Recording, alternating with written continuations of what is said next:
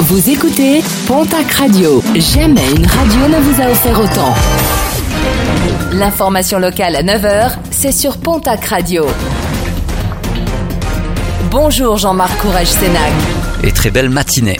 L'auteur présumé de l'incendie de l'intermarché du boulevard de la Paix à Pau a été arrêté. Le 1er mars dernier, il avait euh, cambriolé et mis le feu à la surface commerciale. Selon le gérant, cet individu aurait déjà commis deux vols dans le magasin depuis le 15 janvier. Le préjudice s'élève à plusieurs centaines de milliers d'euros. 45 employés sont au chômage technique. Direction la case tribunal pour un automobiliste dans la nuit de mardi à mercredi. Ce dernier a été contrôlé ivre alors qu'il était arrêté en pleine voie de circulation, assoupi à son volant. Conduit au commissariat, ce dernier s'est vu retirer son permis. Un individu finalement interpellé deux heures plus tard alors qu'il circulait à nouveau dans les rues de la ville, toujours ivre. Ce dernier a été placé en garde à vue.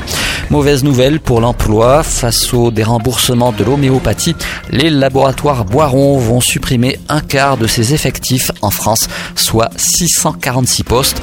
13 sites au total vont être fermés, dont celui de Pau. 25 salariés béarnais sont concernés. L'inspection académique dément la rumeur selon laquelle une classe de maternelle fermerait du côté de Prégnant dans le Gers. Lundi matin, les parents d'élèves du primaire faisaient signer une pétition devant l'école, pétition dans laquelle ils faisaient part de leurs inquiétudes quant à la fermeture d'une classe, inquiétude infondée selon l'éducation nationale.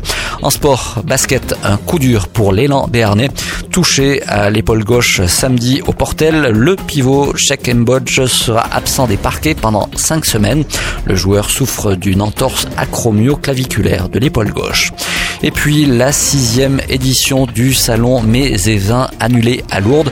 Une édition qui devait normalement se dérouler ce week-end. En raison de l'actualité liée au coronavirus, de trop grosses incertitudes pèsent sur la présence des exposants mais aussi des visiteurs.